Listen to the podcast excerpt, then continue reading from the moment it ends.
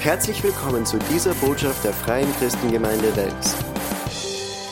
Eine Frage für euch heute Morgen. Ja? Und die Frage lautet, was würdest du tun, wenn du tun könntest, was du möchtest? Was würdest du tun, wenn du alles tun könntest, was du möchtest? Wenn du keine Einschränkungen hast, wenn du, wenn du keine, alle möglichen Ressourcen hättest, die du hast, ja? was würdest du dann tun? Vielleicht würdest du dir eine Insel kaufen und dir ein Haus bauen mit Lebkuchen auf der Insel. Oder du würdest dir ein Schloss kaufen mit zehn Autos und einen Hubschrauber und ein Flugzeug und was weiß ich was. Vielleicht hast du aber auch noblere Ziele, ja, dass du einen Haufen Geld spendest, dass du Präsident wirst oder ein Buch über Joss Leben schreibst oder in irgendeinem Land die Armut bekämpfst oder Terrorismus bekämpfst. Was würdest du tun, wenn du tun könntest, was immer du möchtest? Wenn du völlig frei bist, wenn du alle Ressourcen hast, die es gibt. Und es gibt sicher viele Dinge, die man da einsetzen kann, ähm, wenn man keine Einschränkungen hätte. Ja? Aber ich glaube, die wenigsten Menschen, probier das mal aus heute, würden sofort eine Antwort haben. Wenn du jemanden fragst, was würdest du tun, wenn du tun könntest, was immer du möchtest? Die wenigsten Menschen denken wirklich ernsthaft darüber nach, weil sie sich gar nicht vorstellen könnten, ihren Traum zu erfüllen, ihren Lebenstraum zu erfüllen. Über, über das, sie denken nicht ernsthaft darüber nach, über diese Frage. Weil es dann so groß scheint. Ja? Wenn ich anfange zu träumen, dann wage ich nicht weiter zu träumen, weil dann rette ich die Welt. Ja? Wenn ich anfange zu träumen. Das ist mein Ziel. Ähm, deshalb träumen viele Menschen oft erst gar nicht, weil es ihnen so groß und so weit weg vorkommt, dass es irgendwie unerreichbar oder un, unüberwindbar scheint, das Ganze. Aber was ist dein Lebensziel? Was ist dein Lebenstraum? Was ist dein persönlicher Lebensziel? Was ist dein persönlicher Lebenstraum? Ich glaube, dass wir das Potenzial, das wir persönlich haben, aber auch das Potenzial, das wir in der Gemeinde haben, noch nicht voll und ganz ausgeschöpft haben. Wir haben noch nicht alles erreicht, wir haben noch nicht das ganze Potenzial, das Gott in mich reingelegt hat, habe ich noch nicht erreicht. Das ganze Potenzial, das Gott in die Gemeinde, in die FCG Wels reingesetzt hat, haben wir noch nicht ausgeschöpft. Das volle Potenzial ist noch nicht erreicht. Ja? Wir können mehr mit Gott erleben. Wenn das schon alles gewesen wäre, dann wäre das schon. Ja? Das wäre nicht gut. Aber was ist dein Ziel im Leben? Was möchtest du erreichen? Und ich glaube sehr wohl, dass Gott dich für einen bestimmten Zweck erschaffen hat. Gott hat dich für einen bestimmten Zweck in diese Welt reingesetzt. Und der Zweck ist nicht arbeiten, essen, schlafen, äh, zuerst Fernsehen und dann schlafen. Ja? Und zweimal im Jahr auf Urlaub oder einmal oder dreimal, ja? wie auch immer. Das ist nicht der Zweck, wofür Gott die geschaffen hat. Ja? Das machen wir alle, das tun wir alle, aber das ist nicht der Hauptgrund. Das ist nicht, wer du bist. Dafür wurdest du nicht geschaffen. Ja? Gott hat dich für einen größeren Zweck geschaffen als Arbeiten, Essen, Fernsehen, Schlafen und Urlaub. Ja? Urlaub ist natürlich super. Als Gott Adam und Eva gemacht hat, hat er Adam auch verraten, was er tun soll, oder? Er hat ihn geschaffen und dann hat er gesagt, sei fruchtbar und vermehrt euch. Seid fruchtbar und vermehrt euch. Das hat Gott Adam und Eva aufgetragen. Also er hat den Mensch geschaffen und er hat ihn etwas, er hat einen Ziel gegeben, er hat einen Auftrag gegeben, seid fruchtbar und vermehrt euch. Ich wette, Adam hat sich gefreut, wie er das gehört hat, ja. Eine Frau, nackt, handgemacht von Gott, neben ihm und dann diesen Auftrag. Naja. Ich habe mich gefreut. Also ich habe mich auf meine Hochzeit gefreut.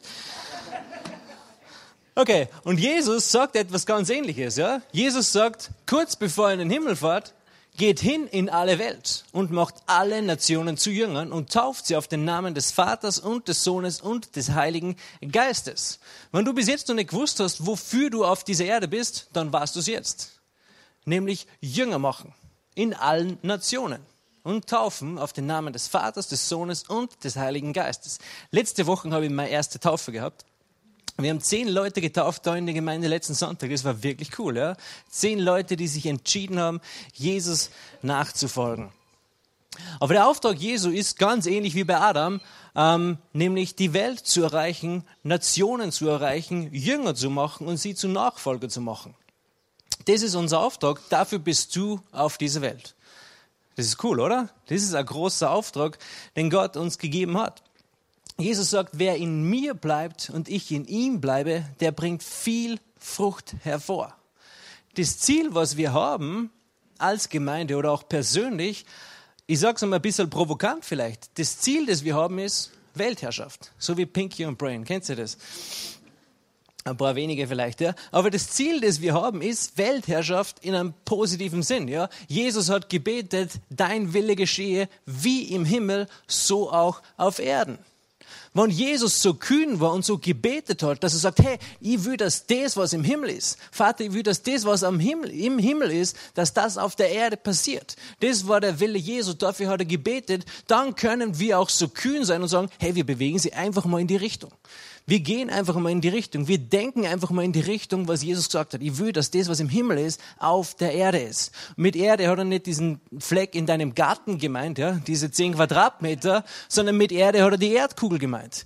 Der Wille Gottes soll auf der ganzen Erdkugel ähm, passieren. Dafür, das hat Jesus gebetet. Dein Wille geschehe wie im Himmel, so auch auf Erden.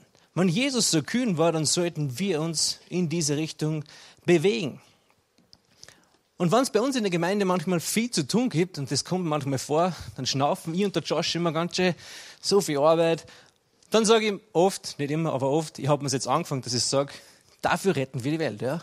Mit dem, was wir da machen, retten wir die Welt. Das, was wir machen, tragt dazu bei, dass wir diese Welt retten, dass wir diese Welt äh, in einen besseren Ort verwandeln. Das, was wir machen, macht Sinn. Ja? Das, das, das bewirkt etwas in dieser Welt. Du sagst, übertreib vielleicht ein bisschen mit Weltretten und jetzt wieder größenwahnsinnig, der Thomas. Ähm, aber das stimmt nicht, ja. Aber ich habe einen wahnsinnig großen Gott. Ich bin eine Größe wahnsinnig, aber mein Gott ist wahnsinnig groß. Er ist unglaublich groß, er ist stark, er ist mächtig. Und wenn er für mich ist, das sagen wir immer wieder, dann ist es egal, wer gegen uns ist, oder? Gott hat die Welt so sehr geliebt dass er seinen Sohn gesandt hat. Nicht nur einen Teil, nicht nur eine bestimmte Rasse, nicht nur in China, wo gerade Tausende und Tausende Menschen ähm, errettet werden, nicht nur in Afrika. Gott hat die ganze Welt geliebt, nicht nur Israel, sondern auch Österreich und Europa. Gott hat die ganze Welt geliebt und nicht nur einen Teil davon. Und Gott sagt weiter, Gott will, dass alle Menschen errettet werden und zur Erkenntnis seiner Herrlichkeit gelangen. Das ist der Wille Gottes. Ganz schön groß, oder? Gott denkt nicht klein und wir sollten auch nicht klein denken. Ja? Gott denkt, hey, ich will das eigentlich, möchte ich, dass alle Menschen errettet werden und zu der Erkenntnis seiner Herrlichkeit gelangen. Das ist der Wille Gottes. Und wenn das sein Wille ist, was glaubst du, dann sollte dein Wille sein? Dein Wille sollte mit dem Willen Gottes übereinstimmen. Ja? Nicht der Wille Gottes sollte nicht mit unserem Willen übereinstimmen, sondern unser Wille sollte mit dem Willen Gottes übereinstimmen. Wenn Gott will, dass alle Menschen errettet werden, dann sollten wir das auch wollen. Du sagst vielleicht, hey Thomas, weißt du nicht, dass diese Welt immer dunkler wird, dass diese Welt immer schlechter wird und wahrscheinlich lebt der Antichrist schon und irgendwann kommt er dann an die Weltherrschaft und dann ist es vorbei, ja? Dann, ähm, dann geht nichts mehr, ja? Ich weiß nicht, wie die Welt ausgeht. Ja? Ich weiß nicht, was alles passieren wird. Ich weiß nicht, wie das mit Antichrist alles ausschaut und so weiter. Eins weiß ich aber schon. Dass Jesus gesagt hat, geht hin in alle Welt. Die Leute reden immer von dem, was alles passieren wird, von dem, wie schlecht das alles wird und lassen sich von dem so unterdrücken und so beeindrucken. Pff, wir schaffen das sowieso nicht. Ich meine, es steht eh schon drinnen, wie es ausgeht und so weiter. Aber manche Leute verstehen das vielleicht auch ein bisschen falsch. Ja? Und ganz egal, wie man das interpretiert, wie man das versteht, wie das Ende der Zeit ist. Jesus hat gesagt, geht hin in alle Welt und macht alle Nationen zu Jüngern. Nicht nur ein Teil, sondern alle Nationen zu Jüngern. Wir sollten unser, unser äh, wir haben so ein großes Potenzial. Ja? Jesus hat in diesen zwölf oder in diesen elf Jüngern gesehen, dass diese elf Jünger die Welt verändern werden. Und das war unglaublich. Ja? Jesus war nur dreieinhalb Jahre mit ihnen unterwegs und dann ist er in den Himmel gefahren. Und er gewusst, hey, lass diese elf Jünger, die ja, sehr interessant waren, interessante Charaktere, ich lasse diese elf Jünger jetzt zurück und ihr Auftrag ist, diese Welt mit dem Evangelium zu erreichen. Jesus hat dieses Vertrauen, Jesus hat dieses Potenzial in diesen elf Jüngern gesehen. Wir sind doch viel mehr als elf Jünger. Ja? Und ich glaube, Gott hat dasselbe Potenzial in uns reingelegt, das in Petrus war. Hat dasselbe Potenzial, das in, in Johannes war. Dasselbe Potenzial, das in Jakobus war oder in Thomas, dem Gläubigen. Ja? Wieso lacht sie da? Der war gläubig. Der ist Jesus nachgelaufen. Ja? Ähm, Er hat dasselbe Potenzial in uns gelegt, nämlich den Heiligen Geist. Ja. Wir, der Heilige Geist ist in uns und er ist, ähm, seine Arbeit ist, diese Welt zu retten.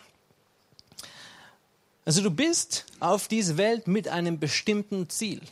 Und dein Ziel ist, äh, deinen Beitrag zu leisten, um diese Welt für Jesus zu erreichen. Deinen Beitrag zu leisten, diese Welt zu retten. Das Zweite, das Gott Adam und Eva aufgetragen hat, war, dass sie den Garten bebauen und bewahren sollen. Also zum einen fruchtbar und vermehren und dann bebauen und bewahren. Sie haben das, was sie gehabt haben, sollten sie beschützen und pflegen und verbessern und verschönern und so weiter. Jesus sagt, wir haben das noch gar nicht gelesen, gell? Matthäus 28, Vers 19 steht das.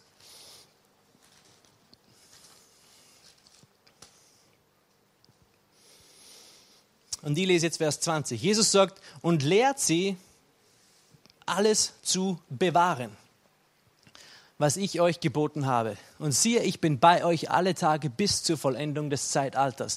Wieder ganz ähnlich wie bei Adam und Eva. Ja? Er hat den Garten bewahren und bebauen sollen.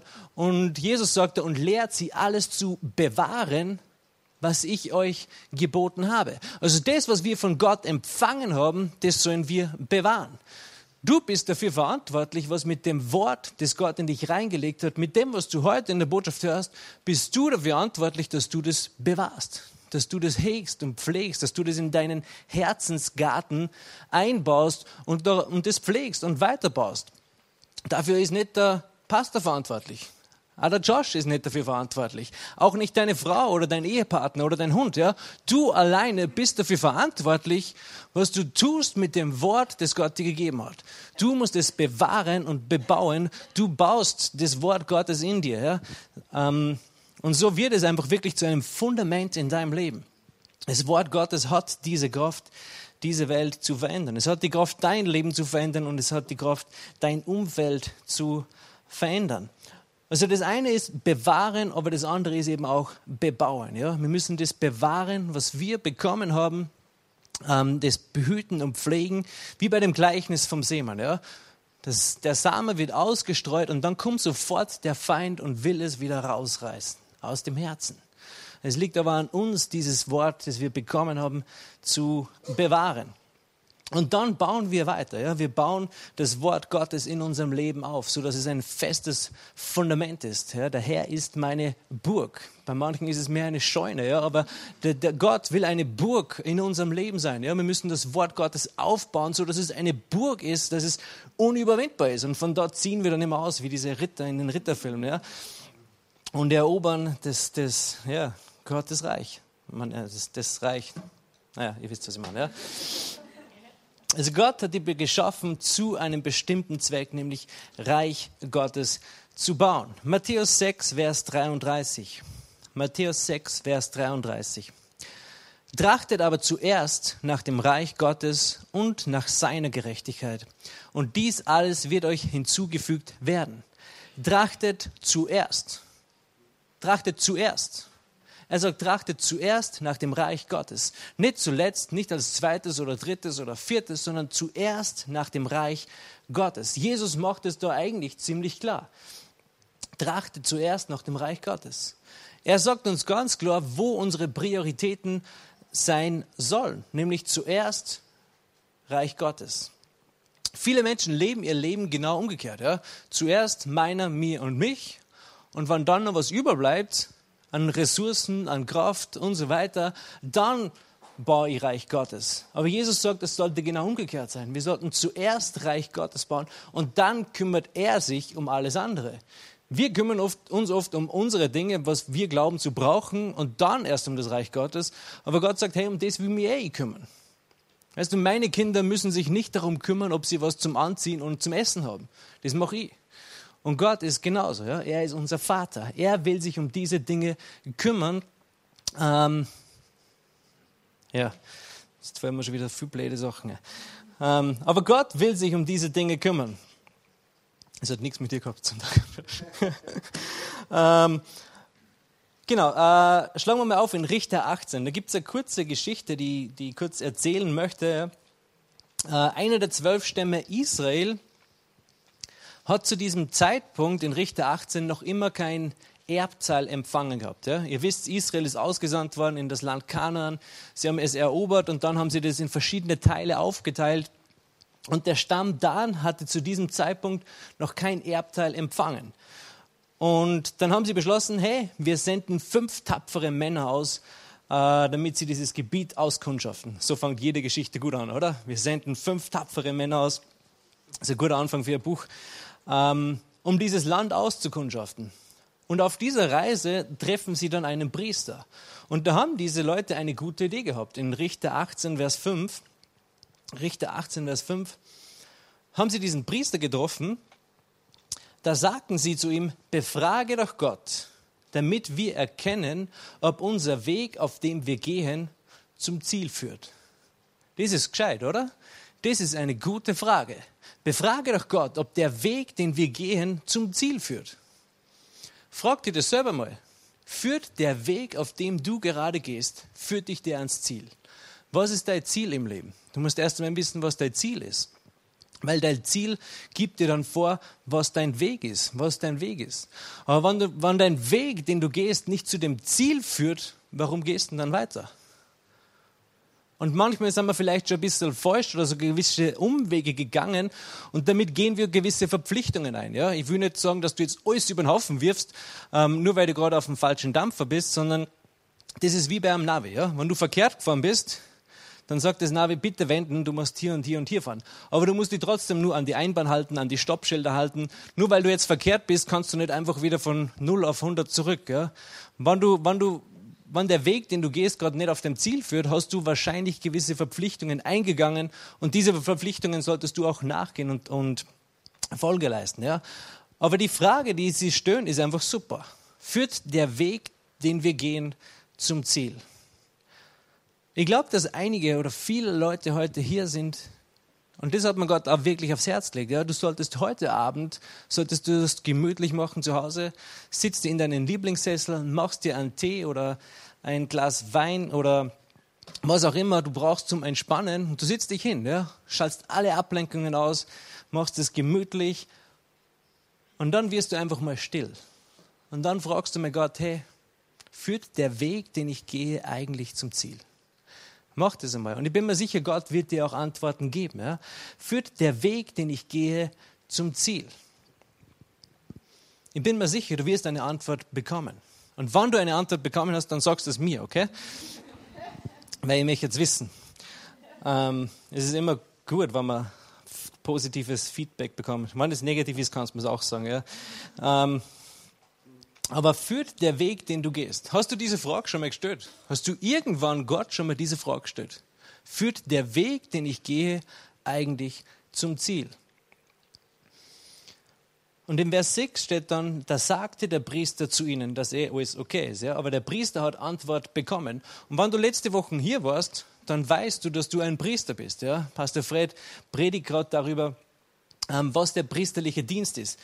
Der priesterliche Dienst ist zum einen mit Gott kommunizieren, ja? mit Gott reden. Und du bist ein Priester. Das heißt, das, was dieser Priester hier gemacht hat, nämlich Gott fragen, ob der Weg zum Ziel führt, kannst du auch machen.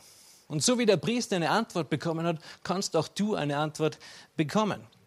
In Hebräer 4, Vers 16 steht, dass wir Freimütigkeit haben zum Thron der Gnade. Wir haben Freimütigkeit. Jesus ähm, hat diesen Weg erkauft. Wir können freimütig zu Gott kommen und finden dort Barmherzigkeit und Gnade zur rechtzeitigen Hilfe.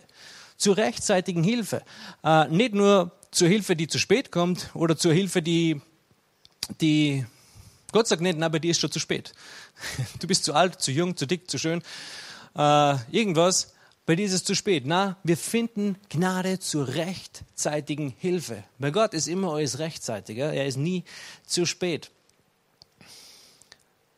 Also führt der Weg, den du gerade gehst, auch zum Ziel. Wir beladen unser Leben selber oft mit so vielen Dingen, dass wir gar nicht mehr wissen, was wir eigentlich alles mitschleppen. Aber ich glaube, alle, die wir heute da sitzen, ähm, ich glaube, wir alle wollen unser Leben leben für Gott. Sonst wärst du heute wahrscheinlich nicht hier. Am Sonntagvormittag, 9 Uhr in der Früh, bei Schneefahrbahn, aber es war nicht mehr wirklich Schneefahrbahn. Aber du wärst wahrscheinlich heute nicht hier, wenn du dein Leben nicht für Gott leben möchtest.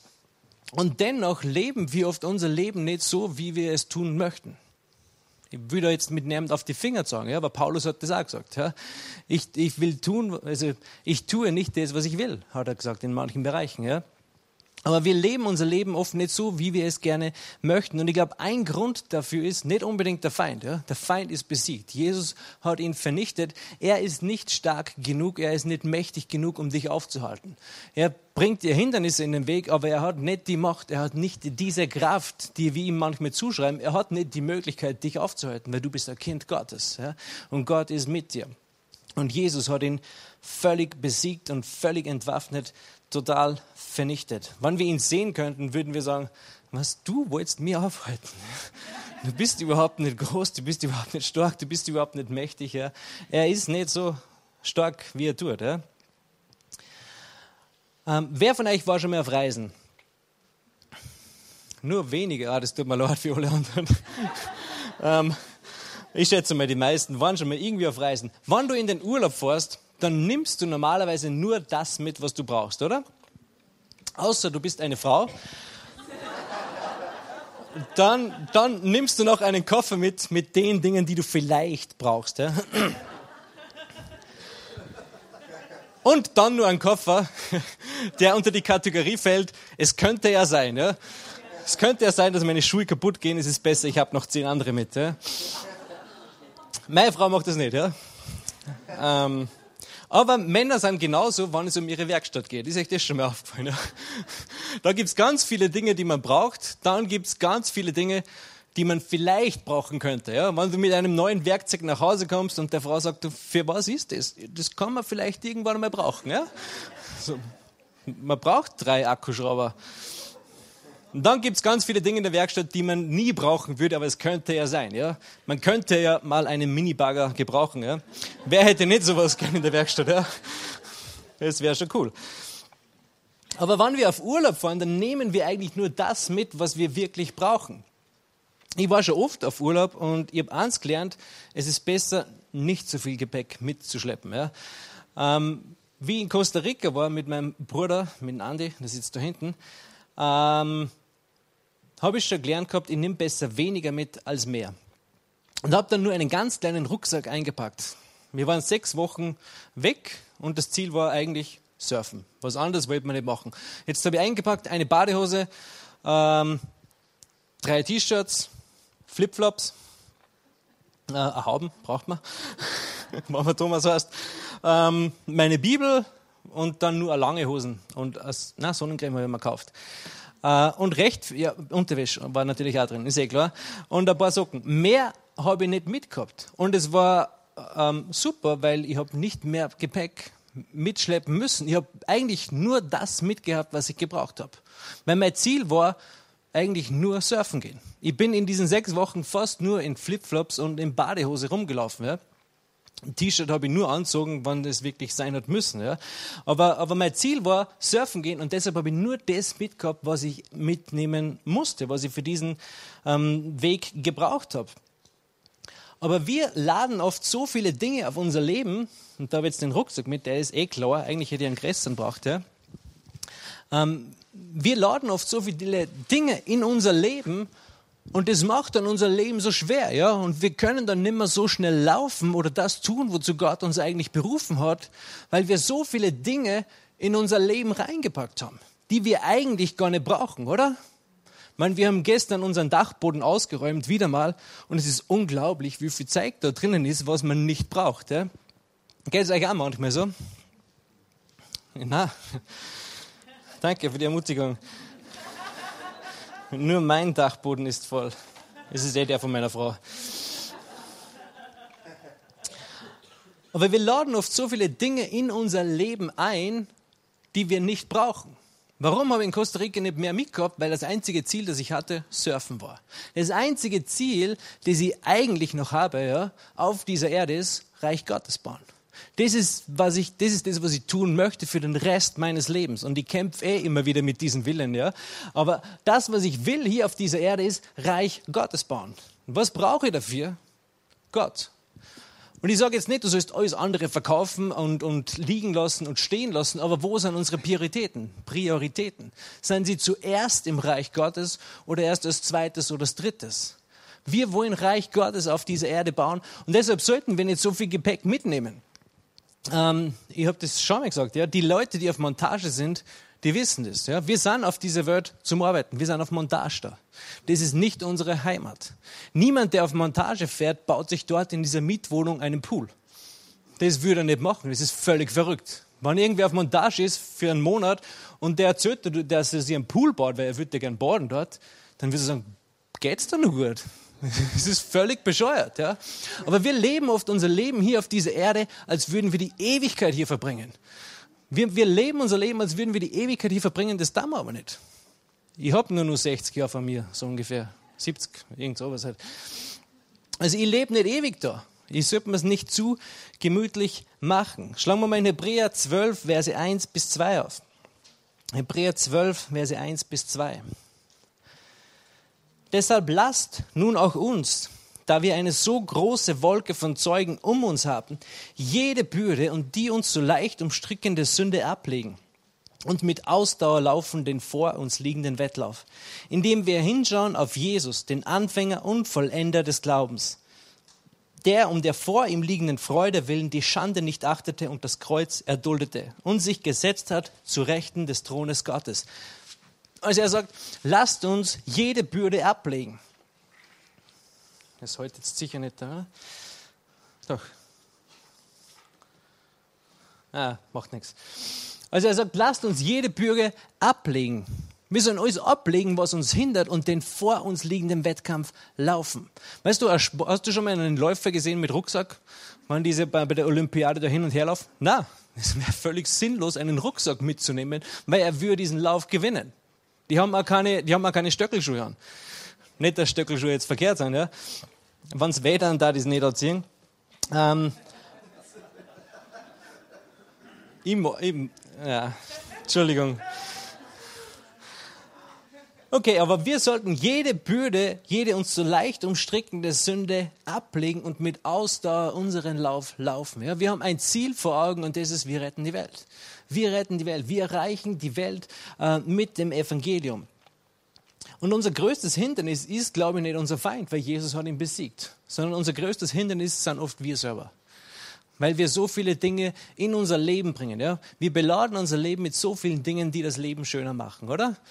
So viel, die das unser Leben erleichtert und das oft aber dann die Zeit oder Energie und Kraft raubt, um wirklich unseren Lauf zu laufen.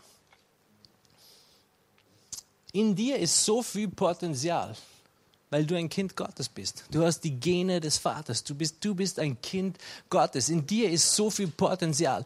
Du bist geboren worden, um diese Welt zu überwinden. Die Welt wartet nicht auf einen neuen Fernseher oder auf ein neues Auto. Die Welt wartet auch nicht auf einen neuen Superstar oder auf einen neuen Präsidenten, warten sie immer. Ja? Äh, aber die Welt wartet nicht auf, auf all diesen neuen Dingen, sondern die Welt wartet auf dich. Die Welt wartet auf das Offenbarwerden der Söhne und Töchter Gottes. Darauf wartet die Welt mit, mit sehnsüchtigen Seufzen, hast es. Wartet die Welt darauf, dass du aufstehst und Licht bist. Dass du tust, wozu du berufen bist. Dass du aufstehst und einfach Kind Gottes bist. Dass du den Vater, dass du ein Zeuge Jesus bist. Darauf wartet die Welt. Matthäus 4, Vers 20. Matthäus 4, Vers 20. Das ist, wie Jesus seine Jünger berufen hat, während der Arbeit. Matthäus 4, Vers 20. Sie aber verließen sogleich das Boot und ihren Vater und folgten ihm nach. In Lukas steht es, sie haben alles verlassen und sind Jesus nachgefolgt. Sie haben alles hinter sich gelassen und sind Jesus nachgefolgt. Sie haben diese Bürde, diesen Rucksack haben sie abgelegt und haben es hinter sich gelassen und sind Jesus nachgefolgt. Und was diese zwölf Jünger erreicht haben, ist einfach unglaublich, oder? Wenn wir das sehen, dann denke ich mir, ich will genauso cool sein wie der Petrus, ja?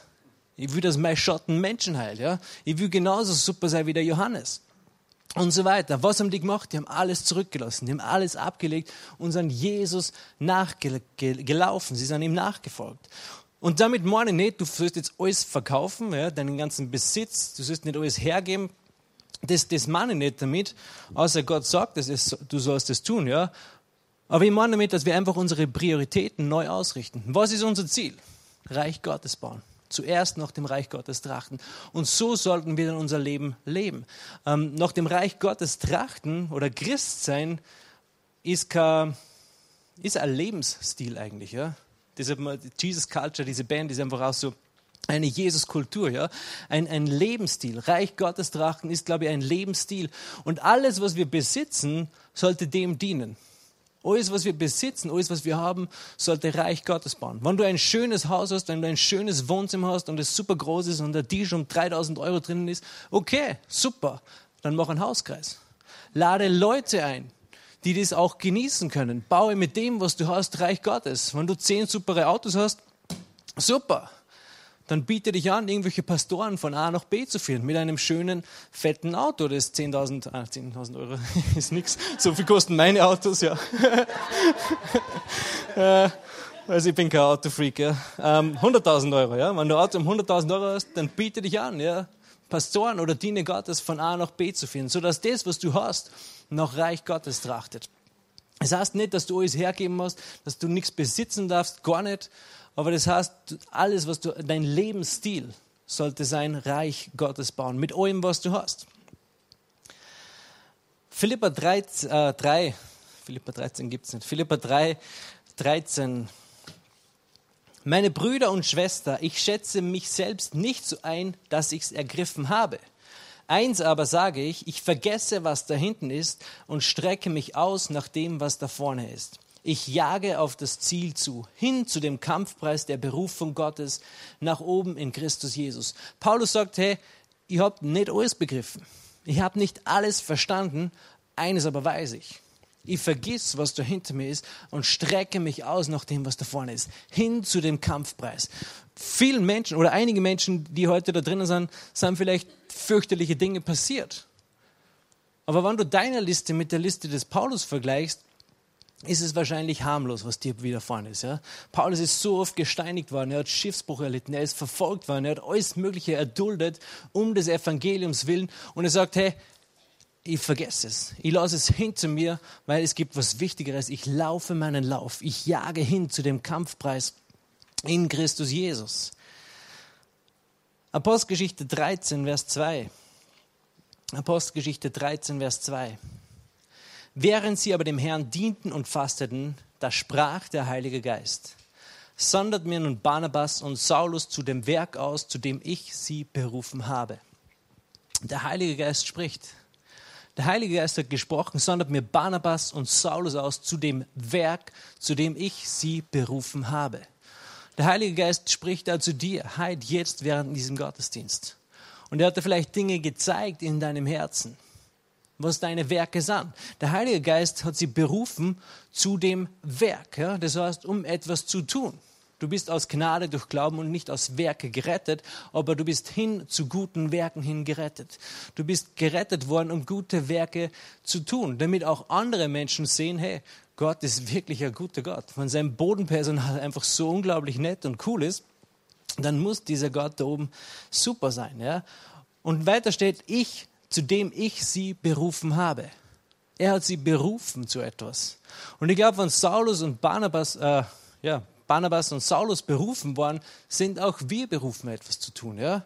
Nicht jeder ist berufen, ähm, so wie Barnabas und Saulus, aber jeder ist berufen, ein Zeuge Jesus zu sein. Jeder ist berufen, auf seine Art und Weise ähm, dieses Reich, das Reich Gottes zu bauen. Ja? Ich glaube, wenn ich tue, was ich tun kann, du tust, was du tun kannst und die auf der anderen Seite der Erdkugel tun, was sie tun, dann können wir Reich Gottes bauen. Ja? Dann können wir dieses Spiel unter Anführungszeichen gewinnen. Ja?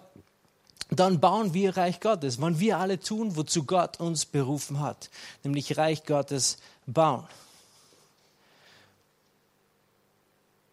Was würdest du tun, wenn du tun könntest, was immer du möchtest? Was wäre das?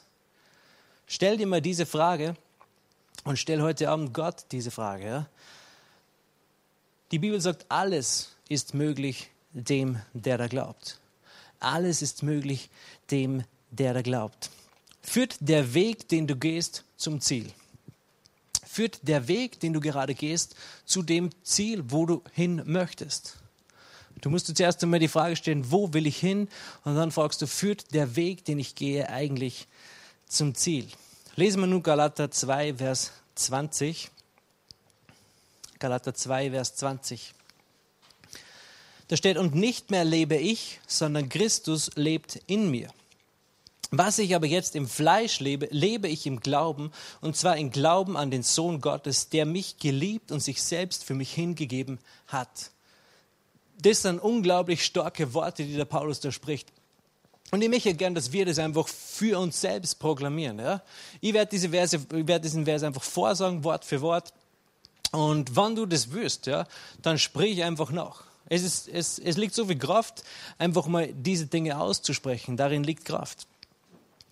Vielleicht stehen wir auf, ja? wir sind eh am Ende angekommen. Und sagt das mit mir. Nicht mehr lebe ich, sondern Christus lebt in mir.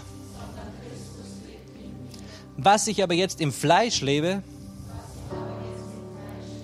lebe ich im Glauben. Und zwar im Glauben an den Sohn Gottes, der mich geliebt und sich selbst für mich hingegeben hat. Amen. Lebe danach, ja? Lebe nach dem, was das Wort Gottes sagt. Lebe nach dem, was du jetzt gerade ausgesprochen hast. Das, was du gerade ausgesprochen hast, ist wirklich gut. Das ist ein starkes Bekenntnis. Du kannst es immer wieder sagen. Nicht mehr lebe ich, sondern Christus lebt in mir. Christus lebt in mir. Allein darüber kannst du schon den ganzen Tag nachsinnen und du wirst es noch immer nicht voll und ganz erfassen. Ja? Christus lebt in mir. Ihr seid super, ja? mit euch werden wir die Welt verändern. Unser Ziel ist Weltherrschaft. Ja? Unser Ziel ist Reich Gottes bauen auf dieser Erde. Vielleicht bist du heute da und du sagst, hey, ich habe keine Ahnung, ähm, von was du da redest. Ich habe keine Ahnung, wer Jesus ist. Ich weiß nicht, warum du so größtenwahnsinnig da vorne bist. Ähm, dann kennst du wahrscheinlich Jesus noch nicht. Ja? Gott ist ein großer Gott und er hat große Pläne mit dir. Wenn du halt da bist und Jesus nicht kennst, dann geht es dir wahrscheinlich so, dass du dich irgendwie ausgelockt fühlst, dass du dich irgendwie leer fühlst, dass du nach außen hin passt alles, aber innen merkst du, es, es fehlt was. Es ist ein Loch da, das sie nicht stopfen lässt. Und ich sage dann, nur Jesus kann dieses Loch stopfen. Er ist der Weg, die Wahrheit und das Leben. Vielleicht schließen wir kurz unsere Augen. Wenn du halt da bist und du kennst Jesus nicht, dann heb kurz deine Hand. Ich möchte für dich beten. Ich möchte Jesus vorstellen. Du brauchst ihn in deinem Leben und deinem Leben wirklich ähm, Sinn zu geben. Wenn du halt da bist und Jesus nicht kennst, dann heb ganz kurz deine Hand, damit ich sehen kann, für wen ich beten soll. Okay, es hat keiner die Hand gehoben. Ich bete nur für uns gemeinsam und dann werden wir den Gottesdienst abschließen. Wenn du nachher noch Fragen hast oder Gebet brauchst, bin ich nur immer da vorne. Himmlischer Vater, ich danke dir für jeden Einzelnen, der heute da ist. Ich danke dir, dass du uns einfach so sehr liebst, dass du in jeden Einzelnen so viel Potenzial reingesetzt hast. Hey, bitte, dass du ihnen, dass du jeden von uns einfach immer wieder Möglichkeiten gibst, dein Reich zu bauen, dein, ein, ein Zeuge Jesu zu sein. Ich danke dir für all, all, alles, was wir haben, alles, was wir besitzen, Herr. Wir weihen es dir. Danke für das, was wir haben dürfen, für das, was wir haben können. Und hilf uns einfach auch, diese Dinge abzuschneiden, die uns davon abhalten, unseren Lauf zu laufen. Und alles andere sagen wir, es gehört dir. Wir wollen damit Reich Gottes bauen. Danke für jeden Einzelnen, der da ist. Ich bitte, dass du sie segnest, überreich mit allem, was sie brauchen, ja, nach dem Reichtum deiner Herrlichkeit in Christus Jesus. Amen. Hier endet diese Botschaft. Wir hoffen, Sie wurden dadurch gesegnet. Für mehr Informationen besuchen Sie uns unter www.fcg-wells.at.